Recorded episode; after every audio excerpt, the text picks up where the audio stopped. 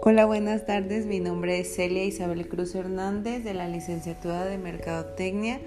El tema a conocer hoy es libertad y voluntad. Eh, les voy a dar a conocer un poquito del tema que vamos a hablar. Para el ser humano, desde que nacemos, nuestros padres nos enseñan valores, pero la libertad y la voluntad es fundamental ya que nos hace consciente de nosotros mismos.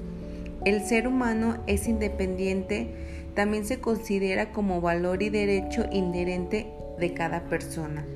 Pero ¿en qué medida creemos que tenemos libertad y voluntad?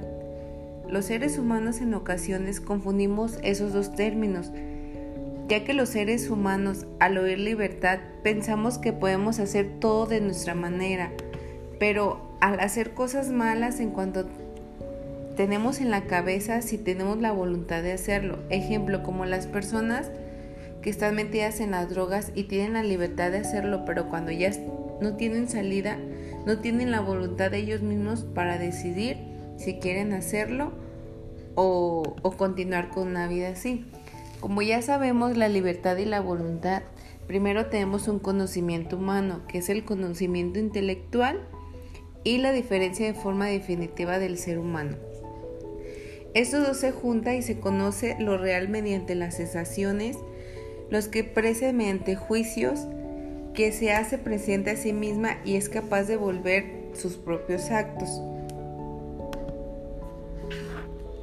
También la voluntad y la libertad se han estudiado que todos los actos representativos de las personas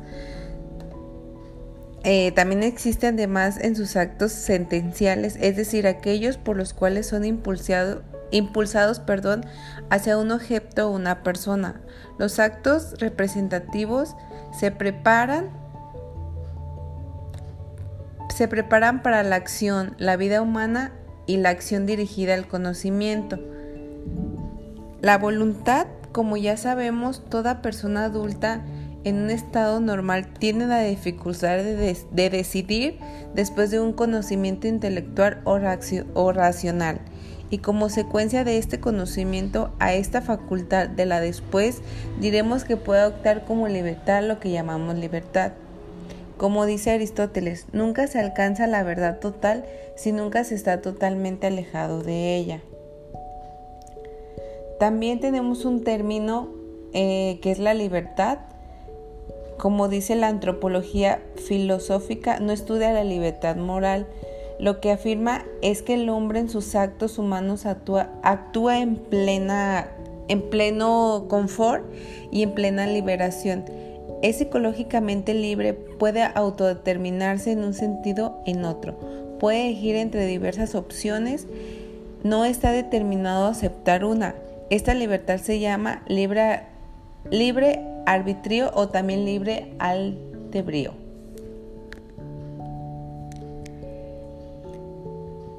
Para encontrar el centro de esas dos, eh, la libertad y la voluntad, también dentro de ellas se encuentra el amor. La, la, realidad del ser humano es sumamente interesante y admirable a tal punto que los filósofos, psicólogos, poetas, qué sé yo, han tratado de aportar algo al respecto a lo largo de la historia.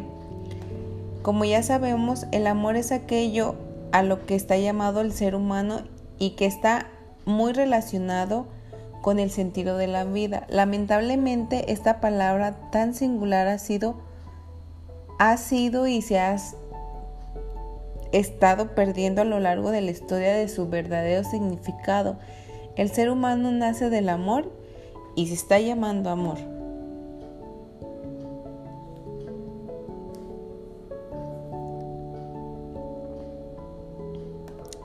En conclusión, eh, pienso que estas tres palabras que son como valores desde que te inculcan desde tu casa a decidir este, una decisión, mm, siempre los padres te dan como la libertad pero si tú mismo en una ocasión que estás mal, tienes que tener la voluntad de hacerlo.